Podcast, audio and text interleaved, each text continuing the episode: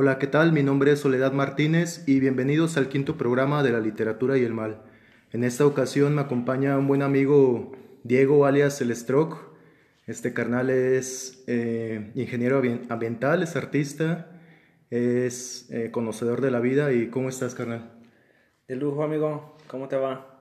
Pues bien, bien, men. Un saludo a todos tus escuchas. Que solamente son tres escuchas, güey. Pero bueno, entre ellos me incluyo yo y no sé quiénes sean los otros dos, carnal. Pero chido. este, en esta ocasión vamos a hablar uno, pues saben, siempre hablamos de libros polémicos aquí y esta vez no va a ser la, excepción.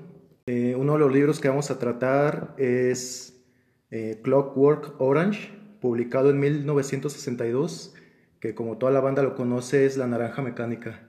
La Naranja Mecánica la primera vez que yo supe de ella fue por la película, men. La primera vez que yo supe de la naranja mecánica fue gracias a ti. ¿Te acuerdas que hace poco te recordé? Ah, yo te la recomendé, cara. En un comentario de Facebook. De hecho, estábamos en la prepa. Ajá. Y organizabas así como ir a echar unas cheves a tu casa, pero en vez de estar escuchando rolas, veíamos la película de la naranja mecánica, ¿no te acuerdas? Éramos, sí. Éramos como unos 10 vatos ahí enfrente de la, de la televisión echando cheve y todo, pero viendo la película. Y pues las, esa primera vez pues no le puse atención a la película. Pero me quedé con la espinita y después la, volví a ver, pero en sí lo que yo conozco de la naranja mecánica es la película. Sí sé que existe el libro y todo eso, pero nunca, la verdad nunca me he dado la oportunidad de, leerlo. No sé tú qué me podrías recomendar más, la, la película o el libro. No sé, carnal, justamente eh, estas semanas, o bueno, ayer estaba estudiando este libro y sí, como que ahí tengo mis dudas entre si la película o, el libro. Pero bueno, poco a poco vamos a ello. El autor de esta novela es Anthony Burgess. Eh, este güey es educador, es escritor y educador. Eh, nace en Gran Bretaña y este vato publica la novela por capítulos. Ajá. En total son tres partes y cada parte tiene siete capítulos. La onda es que en Estados Unidos se publica, pero no publican el capítulo 21, carnal. Faltó ese, ¿se puede decir que ese, ese pedacito del tomo? Ajá, sí, ajá. O sea, el público de Estados Unidos no conoce el verdadero final. Ajá. Y la película de Stanley Kubrick fue filmada a partir de la versión eh, estadounidense donde falta el último capítulo. Sí, había escuchado algo de eso, que falta el último capítulo y de hecho, pues me imagino que Stanley sí lo sabía, ¿no? Pero se le había hecho más cómodo dejar la película con el final hasta donde él lo conocía la gente estadounidense también, yo creo, para no, no meterse en, no sé, como por marketing se me imagina. Sí, ese cabrón no era así como que cualquier güey de que se le haya pasado el detalle sino que sí era bien específico en adaptar. De hecho, este güey también adapta la novela de Stephen King, la de El Resplandor, ajá. pero este güey le hace un chingo de cambios. Ah, le de hecho, ajá, Stephen King termina odiando esa versión. Pensé que iba a ser lo mismo con La Naranja Mecánica de Anthony Burgess. Pero no, ¿verdad? Que es... No, pero no sé, Anthony Burgess, ¿qué habrá dicho de la película? ¿Tú sabes? Si alguna vez dio un... Dice que está en contra del mensaje de la película porque le hace falta el último capítulo, carnal. sí, sí había escuchado algo de que creo que el último capítulo habla de, de, que él se arrepiente, ¿no? De todo ese... Ajá, sí, Alex. ajá, se arrepiente de todo ese rollo y en el final de la película lo hacen ver como que estuvo arrepentido un rato, pero te muestran que todo volvió a su normalidad, ¿no? Así que todo regresa a su naturaleza. Se me imagina a mí el final de la película cuando termina otra vez haciendo lo mismo que más le gustaba, ¿no? Sí, pues de hecho, en el episodio 20, Alex eh, dice, estoy curado. Ya ves que está en el hospital. sí, sí, ajá. Y se imagina, se visualiza acá en una orgía, ¿no? Y que, bueno, está teniendo sexo con una morra y los güeyes le están aplaudiendo acá. Ajá. Y ahí termina la película y ahí termina también el, el capítulo 20 de la novela. En el episodio 21 este güey vuelve a las andadas, incluso vuelve a comenzar como cuando inicia la película. Que este güey está con tres drogos, pero este vato ya está anciano, güey. O sea, ya está más viejo que los otros tres morrillos que tiene ahí. Y y como que tratan de repetir la misma escena, incluso va pasando lo mismo, están en el bar tomando la leche, salen a hacer su desmadre, pero este güey, Alex, eh, ya no le gusta participar en la violencia, se queda nada más viendo y dice, no, pues que esto ya está bien pinche aburrido, no mames. Eh, Eso en el capítulo 21. Ajá. Sí, o sea, ese güey tiene la libertad para seguir en el, en el desmadre, cara. Te digo, hasta vuelve a juntar una pandilla. Pues, y pues yo, por ejemplo, pensaba que la película, el, el, final que te da, es ese, ¿no? De que a lo mejor te curas o algo, de ese tipo de cosas, pero se te queda la espinita ahí, ¿no? Yo siento como que todo va a regresar a tu naturaleza alguna vez, aunque tú sientas que estás curado. Sí, todo regresa, carnal. Todo regresa. Aunque, ajá, regresa este güey, pero... ¿Sabes qué? Al final de este capítulo dice, o sea, en contradicción a lo que dice en el capítulo 20, que está curado, en este 21 dice, pues ya me aburrí de la violencia, dice, más bien he crecido. Con una madurez. Ajá, porque ahora el güey ya está visualizando que quiere tener una esposa, quiere tener hijos y quiere estar trancas, güey, estar tranquilo. no sabe lo que dice, ¿no? No sabe lo que dice, cara. no, yo no me hubiera imaginado que ese era. Ese era lo que te daba el capítulo 21. Pero aparte, pues nunca me ha dado por leer el libro y no sé, ojalá me lo puedas prestar para. Sí, cara, claro. Para comenzar. Pues Burgess por eso está enojado con Stanley Kubrick porque Dice que la gente se quedó con la versión de Alex siendo un culero, güey. Hasta el final. No mostró que puede cambiar. Ajá. Dice es que está culero eh, mostrar un humano completamente bueno o completamente malo. Dice, la neta, lo chido de la humanidad es que es cambiante. Y la adaptación de Kubrick no permitió eso. O sea, Alex es un culero desde el principio hasta el final. Ajá, es un culero, se podría decir, carismático, ¿no? Un culero carismático, carnal, es de esos villanos que... Que te caen bien, ¿no? Que te caen bien, carnal. sí. Porque fíjate, yo cuando era chavo, recuerdo que sí me sentía mal cuando lo traicionan sus compas, güey. Ajá. O, por ejemplo, cuando sus ex amigos le dan una puticia cuando son policías, güey. Que lo ahogan, ¿no? Ajá. Ajá. Desde la película, no sé si sabías que esa escena no se repitió. No manches. Lo estaban casi se ahogaba de verdad algo falló, algo, no sé qué había ahí con, como para ayudarlo con el oxígeno, pero algo falló. Ah. Y por eso la escena se ve tan real cuando ya le sacan la cara y como que se está ahogando. Ah, ¿sabes qué, carnal? Siento que no falló porque Stanley Kubrick, te digo, era bien pinche minucioso y culero, güey. Pues sí, de hecho he leído que... Este, ¿cómo se llama? El actor de la naranja. Bueno, el protagonista de la película dice que que terminó casi odiando a ese cabrón por lo mismo que era bien exigente y repetían escenas así muchísimas veces hasta agotarse. Que aparte le daba miedo las serpientes, ¿no, güey? Le daba miedo a las serpientes y por eso hizo que utilizara una en, en la película. Se llama Malcolm McDowell. Ah, Simón, ese güey. Fíjate, solo he visto tres películas con ese vato. La Naranja Mecánica, Calígula, que también es... Eh, ¿Algo parecido? Ajá, pues también es como ultraviolenta, carnal. Y otra también que es ultraviolenta que se llama Gangster número uno. Ah, yo nada más sabía la de Calígula. Ajá, sí, ese güey ha hecho... De esas tres películas que he visto, así... Mm, súper violentas, men. Pues con esa estuvo, ¿no? Yo creo. Ajá, con esa estuvo.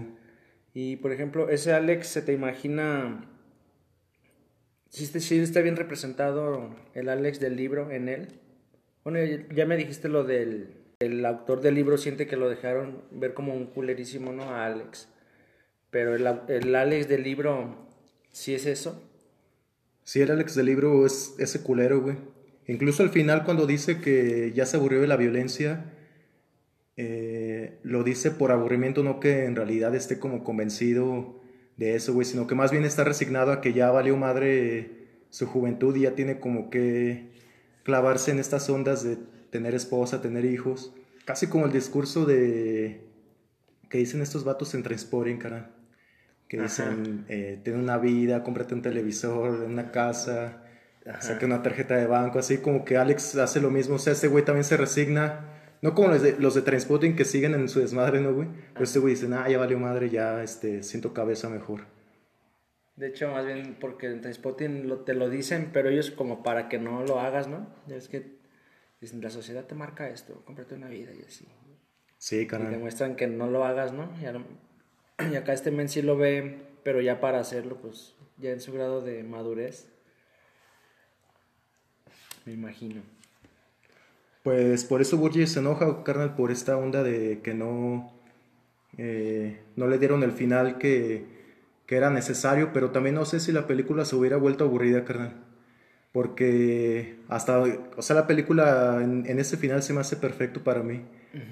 No sé si una escena más hubiera Sí, quedado ahí, 10 ¿no, carnal? Unos 10 minutos más pues la pudieron haber arruinado, ¿no? Ajá. Y muchos le decían a este vato, a Burgess, de que, nah, pues es que no manches, carnal, eres bien sensible. O sea, a los americanos nos gusta la, la pura violencia, ¿no? Y eso decían eh, de esa adaptación y ya después los mismos americanos se iban a quejar de la guerra de Vietnam. El mismo güey, Burgess, dice, "Sí, a ver, no que muy... Muy amantes de la violencia. Ajá, no que muy sed de, de sangre, culeros. Pues ahí tienen su Vietnam. La novela está muy bien adaptada. Es casi los mismos diálogos, eh, los mismos caracteres de... O sea, en personalidades son, Eso sí lo llevaron a la... son bien similares, cara. Y luego no sé si sabías que para la película el Stanley Kubrick no contrató un guionista, men. No, él lo hizo solo. Tipo, en- les daba la parte que querían grabar, que iban a grabar ese día, Ajá. a los actores, y les decía más o menos, a ver, interprétenlo, ¿cómo lo harían o así? Entonces, de tanto que lo repetían en, en cierto tiempo, él les decía, de ahí sacaba tipo el guion. Ah, entonces sí lo vamos a hacer, pero lo, iba escribiendo, pero primero los veía. Oh, ya. Les, les daba a leer la parte que se iba a grabar, ya lo, ellos lo leían y lo interpretaban de la manera que ellos querían, y de ahí se basaba él para hacer un guion, pero al momento no, no que ya lo tuviera. Órale. Pues sí, bueno, es que también como que el libro le dio un chingo de facilidades a este canal, man. Porque en serio, cuando lo leas vas a ver que... Está muy bien detallado. Ajá, o sea, hasta te vas imaginando la película, carnal, porque... Es el problema de haber visto ya la película, ¿no? Ajá, y van, y son casi los mismos diálogos, neta, güey. Hasta las mismas palabras. Esta novela se caracteriza mucho, también la película, por estas palabras. Ajá, que solo de- usaban ellos, ¿no? Ajá, que es el Natsat, que significa adolescente. Y estos güeyes usan ese lenguaje que son como palabras rusas mezcladas ahí con el inglés. Ajá. Así como la de cuando decían hueli, hueli, hueli, ¿no? Ajá, sí, güey, igual, igual. Sí, ¿no? Yo recuerdo esa. Ajá, y aquí por- yo leí la, la, la traducción de la naranja mecánica y en esa, pare- en esa parte parece que dice, bien, bien, bien, bien, bien. Ajá. sí. Huele, huele. O de güey, ¿verdad? Porque también está otra palabra que es la de. ¿Cómo se llama? La de drugo, ¿no? Pues también esa palabra. drugo. Sería más fácil decir drux. Drug. Los yarboclos, que son los huevos, ¿no? Ajá. Todo ese tipo de cosillas sí, sí, sí tiene que ver. Bueno, se escucha, como dices, un poquito como. con descendencia de aquel lado, ¿no? De, de Rusia, sí. De hecho, si lees la novela, sí tal cual, tal vez podría causar conflicto porque hay un chingo de palabras así, carnal. Lo chido es que en las ediciones, en varias ediciones de La Naranja Mecánica, al final te da un glosario que tiene todas las palabras. Así que si ahí te clavas en, en una que no sepas, te vas hasta las páginas de atrás y ahí vienen las traducciones. ¿Cuál es la primera? Babuca. Babuca, ¿qué significa? Anciana. Babuca. Ah, bueno. Oh, está bien esto, ¿eh? Te ahorras un tiempo, ¿no? Sí, está chido que bueno, ya eh, leyendo el libro también no hay mucha dificultad porque te imaginas a qué se refieren las palabras, ¿no? Por ejemplo, hay partes en las que dicen, no, pues luego me dieron una patada en los yarboclos. O sea, dicen, ah, pues en los Sí, testículos, ya ¿no? el contexto. Aja. Por, bueno, tan solo por lo que dura la película y todo lo que tratan de explicar. Yo pensaba que el libro era como un, un libro así muy... pues, Muy, muy extenso. Está muy Ajá. cortito, ¿verdad, carnal? Bueno, yo lo veo pequeño. Ujú. Sí, yo creo que en una semanita eh, te lo echas o hasta... Está chingón como un capítulo por, por día y en 21 días lo tienes leído ya que son 21 capítulos, carnal. Ajá. Vamos a, meternos en las anécdotas de, de esta historia, men. La naranja mecánica es súper conocida, ¿no, carnal? Sí. creo que ya todos han visto la película. Bueno, no todos, pero la mayoría de la gente que tal vez nos está escuchando ya la han... O tienen el nombre, ¿no? Ahí de ah, esa película. Ajá. Pues básicamente trata de Alex, que tiene a sus tres amigos, eh, discípulos más o menos, ¿no, carnal? Bueno, es una bandita y este Alex es el líder. Y pues estos vatos eh, son jóvenes. En el libro te dicen que tienen más o menos entre 15, 16 años.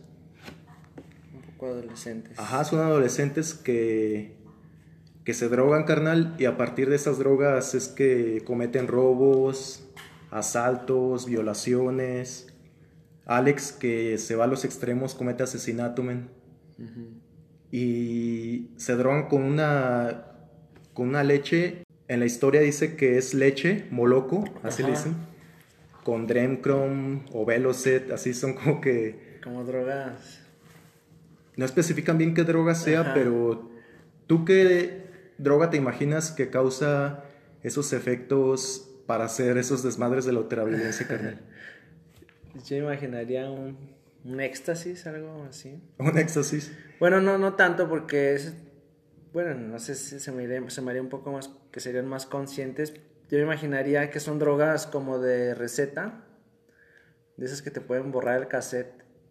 Sí. Como los Valium, un diazepam. Hasta por los nombres se imagina que lo que traía la leche era como Valium, algo así. Ajá, es una que está de pura droga de farmacia, ¿no? Sí, ajá. Sí, imagina, neta. sí. Porque... Y bueno, y yo por lo que he visto en varias personas cuando se han drogado con ese tipo de, de medicamentos, pues lo primerito que pasa, si lo combinan con alcohol o algo, Vale verga, se corta se el les- efecto. No, se les borra el cassette. Ah, ok. Ujú, Ok. Porque por no- como no son para eso y son drogas más que nada para nervios y todo ese tipo Ajá. de onda, entonces imaginaría que podría haber sido algo así, ¿no? Por eso es que se combina con la leche para, Tal vez. sí. para que el efecto sea más, más leve. Pues es que en el libro, por ejemplo, hay muchos efectos. Está este el que le causa a Alex de que los vuelve ultraviolentos. Y también en el bar donde están ahí estos güeyes consumiendo la leche, hay un güey que dice Alex que está así como que viendo a Bogo, que significa Dios. O sea, Ah. me lo imaginé como una, un efecto del LSD. Ajá, más introspectivo, ¿no? Ajá, porque incluso en la película, si te fijas, después de que van a violar a esta morra y, y le parten la madre al escritor, eh, vuelven al bar y ahí hay un- como unos intelectuales que también están tomando leche y están eh, interpretando ahí una canción de Beethoven, algo así, Sí. una composición de Beethoven. Sí, sí, recuerdo. O sea que la droga no te pone así violentamente, sino que más bien... tú Ellos que- eran así, ¿no? Ajá, sí, sí, Simón. Es lo que te decía de de la naturaleza que para mí el final de la película me mostró eso de que todo regresa hacia su naturaleza. Porque ellos se justificaban con la droga, ¿no? Pero era- sí, eran así esos güeyes, más bien. Exacto, y mucha banda nos justificamos así, carnal, con, la... Ajá, sí, mucha- con las drogas y con las chelas, carnal. Sí, es que andaba pedo, ¿no? Así. Ajá. Pero más bien como que es el pretexto, ¿no? Para, que utilizas como para explotar lo que en realidad eres. Sí, para sacar el animal ¿no? que, que llevamos dentro. Así es. Y me ibas a platicar de las anécdotas de quién, del escritor. Anécdotas. No, no tanto, más bien como de las anécdotas que van pasando en la historia, cara. Eh, pues quería hablar de eso, de las drogas. Este, no sé si, bueno, también ta- se me vino el dato de, bueno, yo he leído varias cosas así de, de la película, de lo mismo que me gustaba mucho, y decían que, que el escritor eh, lo, vivió en ex- lo vivió en carne propia y de ahí se inspiró para, para escribir esta, este libro. Eh, violaron a su esposa y estaba embarazada y hasta tuvo un aborto. Ah, no jodas. Ajá. No jodas, men. Chale. Entonces de ahí él se inspiró para poder escribir este libro. Y el protagonista le puso al Alex Delarge. Wow, no sabía ese dato, men. Porque le- según lo que yo he leído, le- eso le pasó al, al escritor. Chale, carnal. Entonces por eso Qué lo representa en la escena, me imagino que la de la violación, me imagino que algo de tener que ver con esa experiencia. Está muy fuerte esa escena, carnal. Y también en el libro, o sea, pues sí, imagínate, violan a tu ser querido enfrente de ti y sin poder hacer nada, carnal. Y más güeyes así burlones, ¿no? O sea, pinche coraje, carnal, no manches. Chale, carnal, pues no sabía neta eso de que este güey había, el escritor había vivido en carne propia la violencia. Y, pues sí, es algo muy feo, ¿no? Pero estaría bien, bueno, no sé, confirmarlo bien. Yo lo leí así como en una curiosidad de la película. Porque sí, investigar más qué pasó después, ¿no? Porque qué tal que nada más inspiró, pero sí lo superaría o, o qué escribió después de este libro. Sí, no he leído otra obra de ese vato, carnal, sería chido. Eh, Ver cómo fue desarrollándonos. Ajá. Yo lo que vi también que podría estar relacionado con su vida es que pues este güey es educador y eh, la historia de Alex es básicamente la historia de cómo las instituciones tratan de domar eh, la violencia, carnal, o cómo las instituciones tratan con el crimen. Porque, pues tenemos, por ejemplo, ahí en el libro la policía que, que no hace nada, carnal. O sea, estos vatos hacen un chingo de robos, eh, asaltos y la policía como que está siempre ausente. Y por otra parte está este güey que es el como el tutor de Alex que trabaja en la correccional. Pero si te fijas, carnal, yo estando viendo la película veo que este carnal no tiene las intenciones de que Alex se recupere, sino que más bien está intentando domarlo. Domarlo o que se precipite a, a la decadencia, carnal, no sé. O sea, porque este güey se ve bien feliz cuando sabe que Alex mató a, a, esta señora, carnal, de los gatos. sí. O sea, hasta le... que no le... Su objetivo es otro, no es ese de que la persona se cure. Ajá, no, no es otro. Y el güey dice, chales, que nos haces perder nuestro trabajo, nuestro tiempo, porque eh, tratamos de educarlos y ustedes siempre eh, valen verga. Pero si te fijas es como un ciclo interminable, carnal. O sea, siempre hay banda eh, juvenil delincuente. Y si no es, si no hace paro a las correccionales, pues hace paro en las cárceles, ¿no, carnal? O sea, siempre es gente que está moviendo esas instituciones y lo que es la cárcel, las correccionales, la policía, para poder sobrevivir necesitan delincuentes, carnal. No están con... anexos. Ajá. O sea, no quieren terminar con la violencia, güey. Porque si se acaba la violencia, esas instituciones desaparecen, güey. Sí. Y aparte no, no hay un método, ¿no? Que puedan acabar con eso. Porque ya están hechas, esas personas ya están hechas. Ya es que dicen que la gente ya no, ya no cambia y, y los que entran pues salen un poquito peor siempre, ¿no? Los que entran a la cárcel salen peor. Entonces eso se debe atacar con un poquito, se hubiera podido atacar de raíz, ¿no? A ver, por ejemplo, chavos bien, niños bien educados o algo no van a crear una pandilla de, de niños violentillos o así.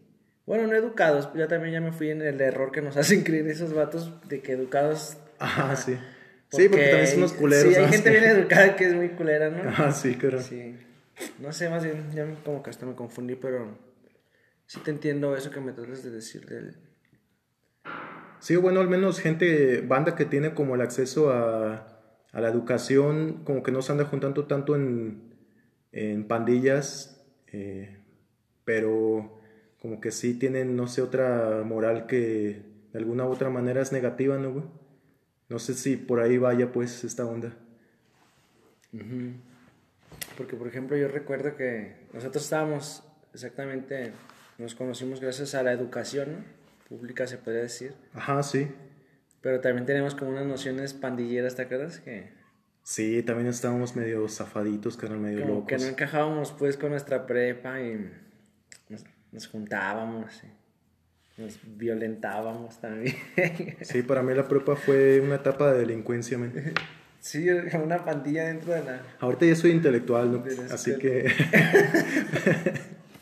no, pero sí, mi, pues sí, la, nuestra prepa fue Chale, canal, muy... Y luego más, pues, en, fue en esa misma época cuando me mostraste la película. Quieras que no, como que, por lo mismo que decíamos, sentíamos empatía por un villano. Ajá, y también como que nos influenció. Fíjate que esa es una de las broncas que tiene Burgess con la adaptación del libro, güey. Porque por ahí me enteré que cuando se estrena la película, no sé si meses o años después, eh, vatos inspirados. Sí. se disfrazan de estos güeyes y salen también a, A chingar gente. a chingar gente, güey. Y en el momento siento que también nos inspiró, ¿no, carnal? Lo que fue es la naranja mecánica, sangre por sangre. Sangre por sangre. Como no llegar a ese extremo de la violación o el asesinato, güey, pero sí como de andar ahí como que molestando a la gente, ¿no? sí. Robándote un fruit, sí, algo así. Los sneakers Los sneakers. Chale, man. Y dice Borges, chale, es que yo no quería que esta película inspirara a la gente. Sea, yo quería que la película se adaptara hasta el capítulo 21 para que vieran que este güey cambia y se hace bueno. Es ahí un dilema que lo, lo escribí aquí como el dilema de Marqués de Sade, porque Marqués de Sade escribe literatura así, pues muchos dicen que erótica y, y así la venden, pero la neta la literatura de Sade no es nada erótica, güey. O sea, yo leyendo Sade no me excito, güey. Me da más bien asco de todo lo que escribe. y Sade más o menos, eh, no tenemos la certeza de que así fue, pero se puede deducir de que este güey escribía estas, estos horrores pornográficos no para excitar a la banda, sino para que les diera asco, güey. Mm, En, en ti sí logró el objetivo. Ajá, y. y ¿Cómo se puede decir? Eh, y en el contexto de literatura, ¿cómo se te hace pues ese libro de Sade? La literatura de Sade me parece mm, muy buena. Le... Muchos dicen que es un pastiche. Un pastiche es cuando tomas cosas de diferentes eh, del pasado. Por ejemplo, digamos que vas a hacer una película pastiche. Eso significa que vas a tomar, eh, por ejemplo, referencias de los olvidados, de la naranja mecánica y de sangre por sangre. O sea, vas a tomar como que una de las escenas más chidas de cada una y lo vas a juntar en una sola... ¿O personajes puede ser también? O personajes también. O sea, agarras que personajes... Carjaibo le pusiera el sombrerito de Alex Delars, ¿no? Y Ajá, sí. O sea, cosas que ya están hechas, tú los juntas para hacer tu propia, tu propia obra. oh, ya. No eres así completamente original. O sea, eres original porque... Puede decir que el Bumburi es un pastiche, ¿no? Ah, anda. Güey, chale. Como más bien plagiador, no sé. ya Eso sí es como- plagio, ¿verdad? Sí, más. Sí, sí, la echando las noticias ahí que se hacen plagios bien descarados, Sí, ¿no, carnal? no, ya más criminales, ¿no? Pues Ade hace eso, o sea, como que toma elementos de varias novelas que ya se habían escrito antes, Oh, pero este güey les, las retuerce, las caricaturiza y las hace es una Originales. pornografía bien originales y pornografía bien degenerada, así, bien cabrona, güey. Sí, recuerdo que. Bueno, te preguntaba que cómo te parece su literatura, porque en la prepa sí era como tu top, ¿no? Sade. Sí, Márquez de Sade era mi top. Me leí toda la obra antes de, de entrar a la universidad, güey. Bien, regresando a estas instituciones que digo que manejan el crimen, también en la naranja mecánica podemos encontrar eh, el sector de la salud y de la psicología. O sea, ya que la policía y la correccional no pueden eh, curar los crímenes a, a base de, de madrazos o de encierro, la psicología o la salud intentan así como que curar el crimen a través de estos procedimientos. O psiquiatría, ¿no? También. O psiquiatría. Sí, porque utilizan medicina, ¿no? Ajá. ¿O no? Utilizaban medicina. Sí, pues le inyectan acá Sí, ¿verdad? Alex eh, como sustancias, ¿no? Para que esté dopado y pueda ver las películas. Que también es una violencia, ¿no, güey? O sea, no sé qué sea peor si estar encerrado o, o someterte a, ese, a esa Esos tortura. tratamientos. Ajá.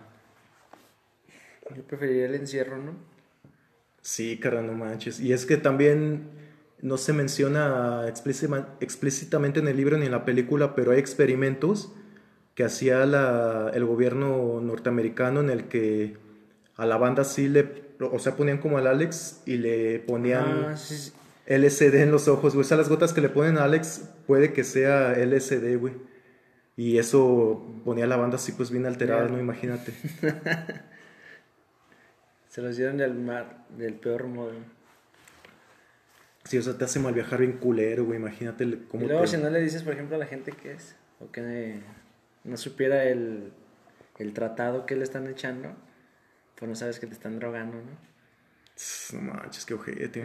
Pues siempre he pensado que, ¿cuál será el viaje de una persona que, por ejemplo, echas una gota de LSD en su bebida sin que se dé cuenta? Sí. Por ejemplo, una persona que ya haya probado el LSD, pero tú se la echas y esta vez no le digas que es LSD. que Hay que hacerlo, canal. Con... Hay que hacer una fiesta, invitamos a, a tus compas a ver qué hacen. Necesitamos a, a un conocido, ¿no? Iba, Ah. iba a decir nombres, pero A Lío, que ya grabó un programa te iba a decir Ah, ese güey se nos muere, güey. Se muere, canal. Se muere, güey. Y pues, por ejemplo, la película de Clímax, ¿no, me no lo has visto? Clímax. Ah, creo que la vi hace mucho, pero no recuerdo bien. Está ahí en Netflix de... Creo que unos güeyes también eh, le meten LSD a un ponche. Eh, son así como un chingo de bailarines, están en una audición, algo así. Pues todos los güeyes toman y... Y no saben qué es LSD y se ponen bien locos, güey. Pero también como que es una visión medio pendeja de lo que es el LSD, güey. Ajá. O sea, siento que no... Siento que me podían a mí envenenar así, pero no mataría a alguien o, o no llegar a extremos así tan culeros como ahí pasa, güey. ¿Quién sabe, güey? A mí no me gustó la película No, por eso, güey. Satanizan, ¿no? Ajá, está como que muy satanizada y... y- Mira la raza de Guadalupe, ¿no? Ah, no manches. Cuando se comen una gelatina de hierba que... No. que los pone así bien bastardos, ¿no, güey? sí, no, eso es una basurilla. Eh, neta, me tocó ver una escena en la que una morra le enseñan el porro. Dice, ¿este porro es tuyo? Eh, es que... morra, dámelo, dámelo, dámelo. Así como si fuera pinche heroína, güey, no mames. Sí, no, es que... Y bueno, es que también por ese tipo de cosas, o hasta por la misma película, ¿no? Se- Por ejemplo, ahí en la película te muestran la droga y cómo se ponen estos morros.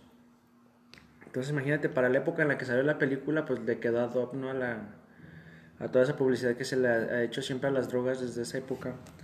Que, que la marihuana te mata y que te va a dar una sobredosis. Sí. Bueno, hablando de marihuana nomás. Y entonces toda esa idea que viene hasta la actualidad, de que toda la gente cree que las drogas pues son malas, ¿no? Han estado satanizadas desde siempre. Sí, Sí, pues... sí son malas, ¿no? Como cualquier cosa, pero no están malas como las pintan siempre. Ajá, sí. o sea- Sí, o sea, como- también como que depende, más bien, como decías hace rato, güey, de quién seas, ¿no? O sea, estos güeyes agarran el pretexto de la droga para hacer desmadre, güey. O sea, tú también como que sabiendo tus límites, eh, pues también hay como que vas manejando la droga, ¿no, güey? Porque yo, por ejemplo, me, me podría poner de ejemplo yo, cuando me echo unas cheves o algo, soy bien tranquilo, neta, de verdad, así. Puedo, pues está mal ir en el tráfico, ¿no? Con cheves, pero a veces he ido en el tráfico y se me mete un güey o me dan un cerrón así y ah, pásale, ¿verdad? Pero si voy buen y sano, ahí sí me altero, así, no lo me quiero pelear, digo, hijo de tu puta madre o algo así. Órale, qué loco. Entonces por eso también yo siempre te, por eso como que te hablo mucho de que, no, es que es la naturaleza de cada quien y... Por eso siempre hay que llevar una cheve en el, en el bolsillo, ¿verdad, sí, para cualquier cosa. Ajá, sí, a huevo, güey. Que me estaba acordando en un trabajo, una vez andaba, andaba crudo, andaba, trabajo, andaba crudo en mi trabajo y un señor se me, se me puso, yo lo estaba teniendo de la mejor manera, y todo era un hotel y le estacioné el carro, pero se lo estacioné en un lugar bien estrecho y pues, pues aquí en Guanajuato todos los que manejamos sabemos hacer eso, ¿no? Estacionarse en lugares estrechos. Y, y entonces, ya cuando regresé y le di su llave, y ya fue a ver, me dice, ¿dónde quedó? Y le digo, no, pues ahí quedó su carro. Y me empezó a maltratar. No mames, ¿y cómo lo voy a sacar, cabrón? ¿Qué- qué?". Chale. Yo todavía le dije, no, pues yo le puedo ayudar a sacarlo. Ajá. ¿Cómo ves la cara de pendejo? ¿Qué crees que no puedo? Y pues no, pues empezó, te estás burlando de mí, cabrón, que la verga. Y, Y- me empezó a decir, ay, cabrón, yo soy que ministerial ahí en México y te la voy a reventar tu madre, madre". güey. No, yo me hubiera ido corriendo, güey. Y, pero no, pues yo por lo mismo que andaba crudo, Ajá. si hubiera estado buenizando, le tiro un putazo y hasta pues, le hubiera dicho que se fuera del hotel ¿no? y le regreso el dinero. Pero yo, lo- yo, yo todavía dije, ay, era un señor así como de unos 60. Y yo dije, ay, sí, no, está bien, señor, no se apure. Dije, ahorita se lo cambie de lugar y así. Pero yo, porque andaba con unas chevecillas encima y Ajá. lo tomé así muy acá. No, pero si me lo hubiera dicho, a lo mejor buenizando, sí, Así sí te prendes, sí ¿no? güey? reacciono de otra manera. Órale. Sí, tienes razón, carnal. Así como que hasta eso las drogas neta apaciguan, güey. A mí, por ejemplo, toquecito me, me hace mal un chingo a la bandita, güey. Ha, ha habido veces que estoy encabronado con una situación o con ciertas personas. Llego a mi cantón, me echo un toquecito Y ya hasta digo, ay, le voy a mandar un mensaje a este canal que le, lo traté bien Una culero. disculpa, ¿no? Ah, una disculpa que, ay, que no, neta. Es que no manches, güey. Es que el chiste es que no te apacigüe de más, ¿no? Ajá, y eso sí, a lo sí, mejor sí. también lo que tratan a veces de hacer las instituciones. De ese pedo que te... Bueno, a lo mejor no tanto las instituciones, si nos vamos al primer punto de un drogadicto que llega al anexo, que te controlan otra vez con otras drogas, como con diazepam, eso. Ajá. Dices, ay, pues mejor me voy a quedar con las que yo ya tenía, ¿no? Y hasta no sabes qué tan culeras pueden ser esas drogas. O sea, nada más porque las admite el Estado, pero Ajá. no porque sean legales quiere decir que estén chidas, güey. O que te vayan a ayudar, ¿no? Ajá, o sea, te hace más para un toque de marihuana de LSD que esas pinches medicinas de farmacia, güey, no mames. Porque eso, eso, bueno, eso, que, eso sí va bien relacionado a lo que me decías y que tienes así el punto que tocaste de las instituciones que te quieren como, como que buscan un método y no lo han encontrado aún. De sometimiento. Ajá. Sí hay gente criminal y todo eso y sí hay que tratarla, pero como que no lo han hallado y entonces también ellos se justifican, ¿no? Como para hacer otras mamás que en realidad no van a servir para ayudarte, como en la película del Alex, como que nomás es, se podría decir, estamos trabajando, ¿no? Estoy haciendo mi trabajo y, y ellos cobran y todo, pero no están ayudando a la persona, no la... No, no buscan ni su bien, para ellos si, si, si se mueren el tratamiento, pues yo creo hasta mejor y, y otra, ¿no? Para poder tener más datos. Sí, pues ahora sí que haciendo alusión a la obra de Foucault que se llama Vigilar y Castigar. Pues eso las, son las instituciones que solamente vigilan y castigan, güey, es su único, lo único a lo que se dedican. Alex también se enfrenta a, a las ondas de la academia o intelectuales, güey. O sea, después de que sale del hospital y que es golpeado por los policías, que son sus amigos. El- fíjate, en la novela está bien chido que quien lo golpea es el gordo este, lerdo, y Billy Boy, güey. Ajá. Ajá, ya, eh, Billy Boy es el vato con el que se pelean en el teatro. Ah, Ajá, sí, sí, sí, recuerdo. Ajá. Estos dos güeyes lo arrestan y. Y ya después de que le dan la putiza, va con. va otra vez con el escritor, güey. Y ahí está como otra institución. No. mm, sí, podría ser institución académica, que es esta onda de intelectuales que tratan de. eh, de agarrar el, el malestar de Alex para tirarle al Estado, güey. O sea, también es como. mm, o sea, acoger a la víctima, que en este caso es Alex, pero no tanto como para reincorporarlo o beneficiarlo, Ajá, sino más bien sí. como un instrumento político, güey. Ajá. del sí, Estado. Ajá. Ajá. Y hasta lo torturan también, ya ves que le ponen la música, güey. Sí. Y aunque también entré en ese pinche dilema porque dices, o sea, qué culero que él... Lo que más te gustaba. Ajá, o sea, que lo estén torturando así, eh, tanto las instituciones de salud, de, psiqui- de psiquiatría, las intelectuales, pero pues también lo que hace Alex, ¿no, güey? O sea, pues sí, o sea, no está chido lo que, Lo que hizo. lo que hizo, güey. Que también no es como culpa de ese güey, sino porque también siento que a veces eh, el mismo Estado produce los delincuentes, güey. O sea, no hay como que una... No es... Un güey no nace así queriendo ser delincuente, güey, sino que siempre es orillado a eso. Sí. Hace poquito veía de un del primer país. Bueno, ahorita se me olvidó el nombre. Eh, ahorita que estamos con lo de la pandemia, de ahí, de ahí lo, lo, lo, chequé. El primer país, un país, no, no, no el primer país que ahorita no tiene COVID, sino ahorita este país hace como un mes, ellos lanzaron la noticia de que erradicaron el COVID. Ahorita en su país no hay COVID. Ah, Y aparte de eso, años antes, es el, el país que men- menos criminales tiene. Ahorita tiene bien poquitas cárceles.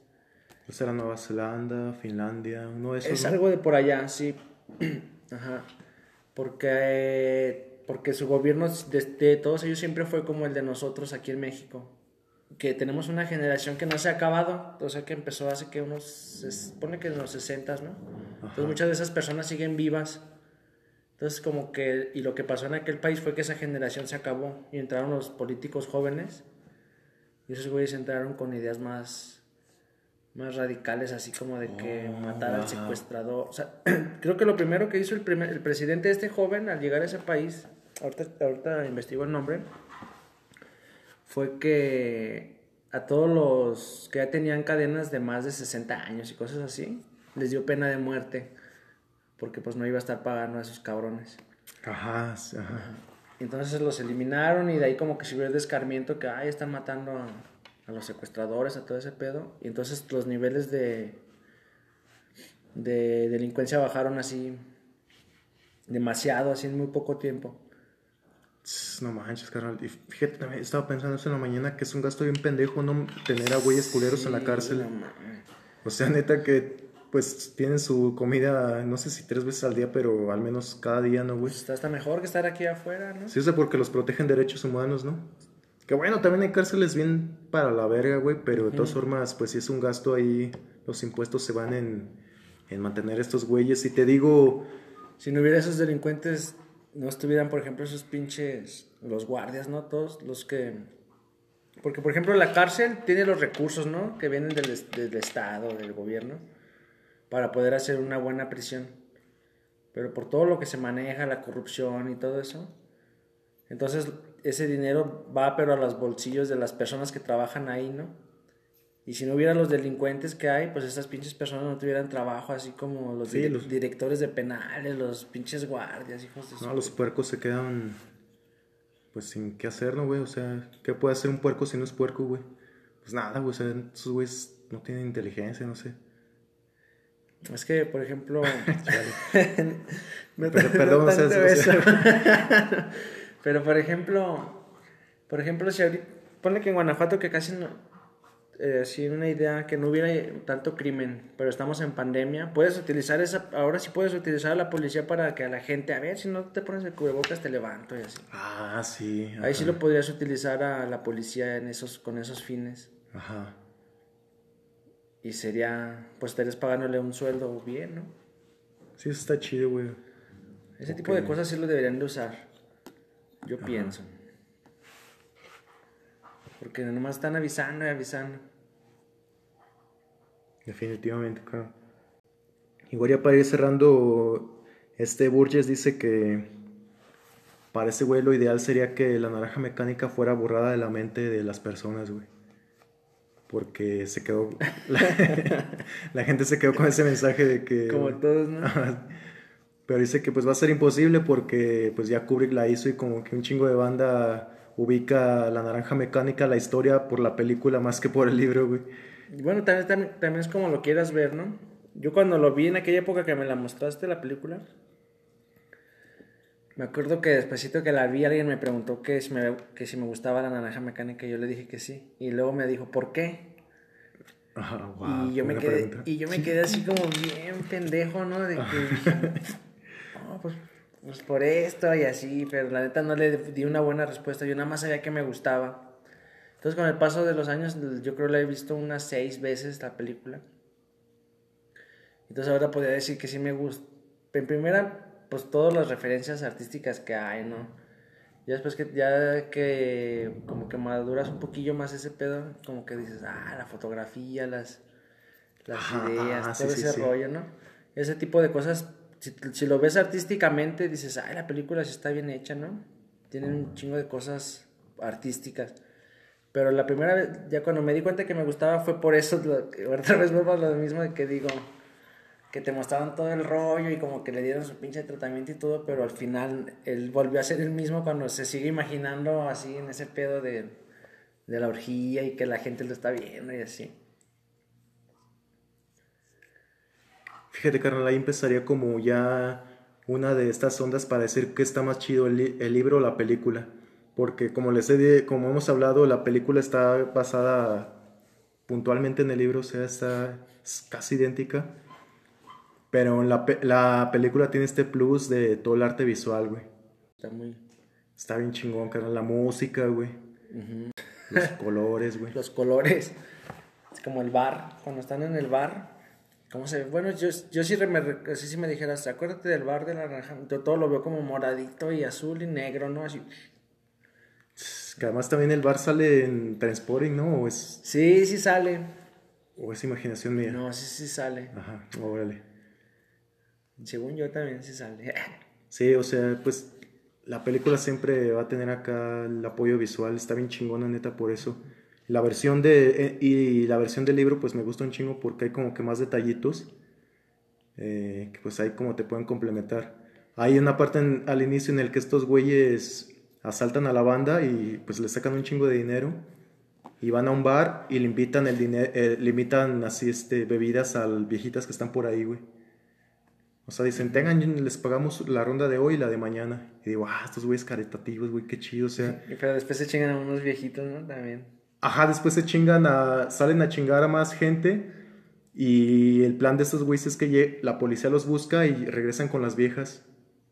Y pues las moras, las viejas como han sido bueno, les han pichado las, las, eh, las, bebidas a esos güeyes. Dicen, no, pues estos muchachos estuvieron aquí todo el tiempo, o sea, son buenos chicos. Y vas, ah, estas colegas no son buenos por... Porque sí, o sea, era para tener un beneficio, güey. Sí, las compraron antes. ¿Qué más, carnal? Pues del libro. El título. Ah, el título. El título. Para ti, eh, yo ya lo leí aquí, ahí, te explica en este, en este librito que tengo eh, por qué el título, tú sabes eh, por qué el título, carnal, te imagina, ¿tienes alguna idea o...? Pues yo nunca, siempre se me hizo un nombre así bien raro, la naranja mecánica y así. Ah, acabas de dar con el clavo, ajá. Yo decía, pues esa mamada no tiene nada que ver, ¿no? Una naranja mecánica y así. Y luego lo relacionaba con la película y decían, la naranja mecánica. Hasta hace poco que también más o menos investigué eso del, del autor, que él puso orange, pero no como naranja, ¿no? Sino era con un significado que él le daba de un país de donde él proviene, de donde él provenía o vivió. No me acuerdo si era Malasia, que orange lo utilizaban, pero para hombre, no para naranja, esa palabra. Y lo que yo más o menos pienso es que él puso el hombre mecánico, ¿no? Así, y si se podría hacer, ¿qué es lo que trataron de hacer como con este vato, como que no tenía sentimientos, como que... sí. como un robot. Definitivamente por ahí va. El mismo autor lo explica que, como tú decías, Naranja Mecánica es algo extraño, ¿no? Y este güey decía, pues yo quería dar ese título que fuera algo extraño, o sea, Naranja Mecánica, pues, o sea, es algo que no te imaginas. Y además la naranja es, eh, pues, como un organismo y mecánico, o sea, pues no tiene lógica, ¿no? O sea, es como la humanidad robotizada también, güey. Y es lo que le pasa al mismo Alex, ¿no? O sea, es un organismo que está haciendo, que es mecánico, güey. O sea, después de que le meten sus terapias de, de ver películas de horror y está donde este güey está siendo mecanizado, güey. Y desde antes, ¿no? O sea, está siendo mecanizado por las instituciones, por...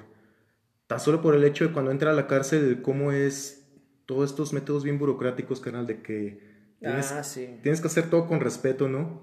Y eh, ya no eres Alex, ahora te llamas número 600, no sé qué chingados, güey. Sí, o sea, tú es mecanizado, güey, ajá. Sí, ¿qué te iba a decir? Y en el libro también dicen vírate, en la traducción en español. Videar, creo que es... No, no, no videar, cuando entra a la cárcel que le dicen, vírate, vírate, que se agache. Porque yo en la película conocí esa palabra.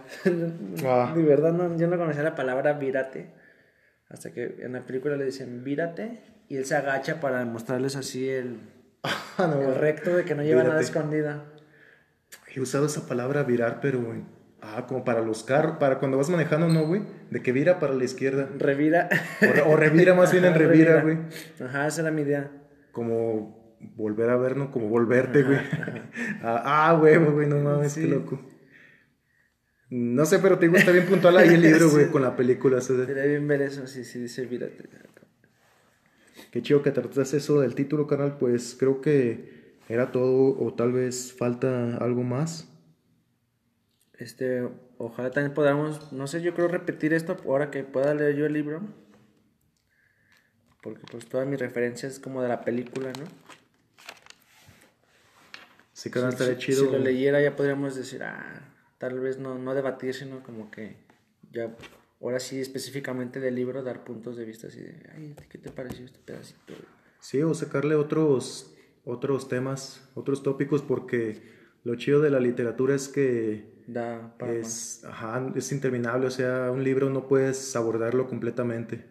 O sea, esto que estamos haciendo es como que nada más un pequeño acercamiento, pero sí estaría chido abordarlo de un chingo de, de perspectivas. Tan solo me gustaría volver a platicar de esto, pero relacionarlo con otros libros de las distopías, porque siento que la naranja mecánica entra esta, en esta dinámica de la distopía, de estos futuros apocalípticos, como el 1984 de Orwell o El Mundo Feliz, así como... Ah, ajá, sí he escuchado algo de eso también. Sí, estos futuros pues apocalípticos que... Y el futuro que te muestra la naranja mecánica, ¿no se te hace como que anda llegando aquí?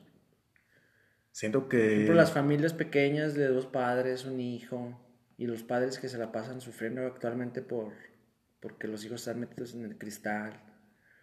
Sí, pues pasa eso, ¿no, güey? O sea, la, los papás chambeando y la banda haciendo su desmadre, güey, se sale. a lo mejor siempre ha pasado, ¿no? Pero ahorita como que ya es muy común, ¿no? Así mínimo todos conocemos una persona que ya está perdida en el crico a lo mejor. Los morros, carnal. O sea, yo me acuerdo que para mi generación lo que más te... Lo que sí, o sea, la droga más pesada que te podrías haber metido era la marihuana, güey. Y pues la marihuana no es nada pesado, ya se te pones en términos estrictos, güey. Y ahorita neta morros de secundaria es así como que su hit, ¿no, güey? O sea, el cristal porque... Pues ¿Te imaginas que hicieran una nueva versión de la naranja, una película y en vez de la leche les dijeran, aquí está tu, tu met, tu cristal? Ahí sí se podría justificar un poco más que se ponen... Eh, neta, güey. Ese pedo, ¿no? Siento que tal vez un antecedente de lo que podría ser, digamos, una versión mexicana Tal vez sería Los Olvidados, güey. Tal vez, pero pues no. No, es que esa no era tanto utopía, no era como una realidad. Eh, era una, una realidad, ajá, no utopía, güey, ajá. Eh, sí, carnal, pero estaría chido neta hacer una, una, nueva versión con lo de El Crico, güey. Eh, igual como para terminar, ¿crees que el Crico sí te ponga violento, men? Es que de eso sí no te podría decir tanto porque no... No, esa mamada como que no. Sí la he probado, pero nunca me gustó. pero por lo que he visto, sí. Sí, yo digo que sí. Porque personas que han andado así me la han hecho de pedo y el día siguiente sí se acuerdan y me han dicho, ah, perdóname, güey, que ayer te dije cosas, ¿no? Te... Es que se me fue el avión así. O ahora se alteran, güey. Ajá sí, sí te da una, te alteran el panorama o, o, varios compas míos que me dicen, es que hay una sombra ahí, güey, alguien me está viendo, mamás de esas, y no hay nada. perro miedo, güey. Entonces yo digo que a lo mejor sí. Igual y fíjate que eso de que haya sombras tal vez tenga un sexto sentido, ¿no, güey? No sé por la droga, o sea, ese güey tiene las ondas de ver fantasmas y... Nadie podría Pero, ser. Chale, carnal. Y bueno, y yo a ti, ¿y este libro sí lo pones en tu top o, o no? Tal vez, tengo que pensarlo bien, pero tal vez lo ponga en mi top 100, güey. Ajá, pero en top 10 no. No, top 10 no, güey. Definitivamente no. Está chingón el libro, pero no hay otros en el, en el 10 ahí eh, que, quiero mucho. Pero yo digo que sin broncas entra en el top 100, güey. ¿Y la película? La película... La película hubo un buen de tiempo en el que estaba en mi top 10, güey, o sea, la naranja mecánica. Pero ahorita también siento que podría estar fácil en el top 100, güey, a huevo. sí, ya sé. Pues muy bien, bro. Pues sí, canales, eh, pues esto es todo por hoy. Agradezco que nos hayan escuchado esas tres personas que nos están escuchando. Bueno, dos, porque uno soy yo, o sea, subo el programa y lo escucho y ya tengo ahí tres reproducciones. No, ya vamos a hacer más, bro. Espero que seamos más. Para que me sigas, para que me vuelvas a invitar. ¿Sabe, canal? Vamos a, seguir hablando de, de, más literatura maldosa. Y bueno, eso es todo, amigos. Cuídense mucho, lean mucho. La Naranja Mecánica, pues es un librito bien chiquito, neta. Yo creo que. Como para iniciador, para iniciarte, ¿no? Se me podría imaginar. Sí, para iniciarte. En 21 días te lo lees chido, o sea, si sigues así como un capítulo por día. En 21 días está chingón y y está toda madre. Está, les recomiendo mucho la versión de... Se llama Bucket, el que tengo yo. Editorial Planeta Mexicana. Eh, pues yo leí este, Ediciones Minotauro. Pues ahí búsquenle en todas estas que mencioné y está chido porque pues ya también al final te da un diccionario del, del lenguaje Natsat, Natsat español. Y pues eso es todo amigos, nos vemos a la próxima. Hasta luego, un saludo al Lío. Eh, Lío Brujo. Hijo de su, hijo de su qué. hijo de su, qué horror. Cámara.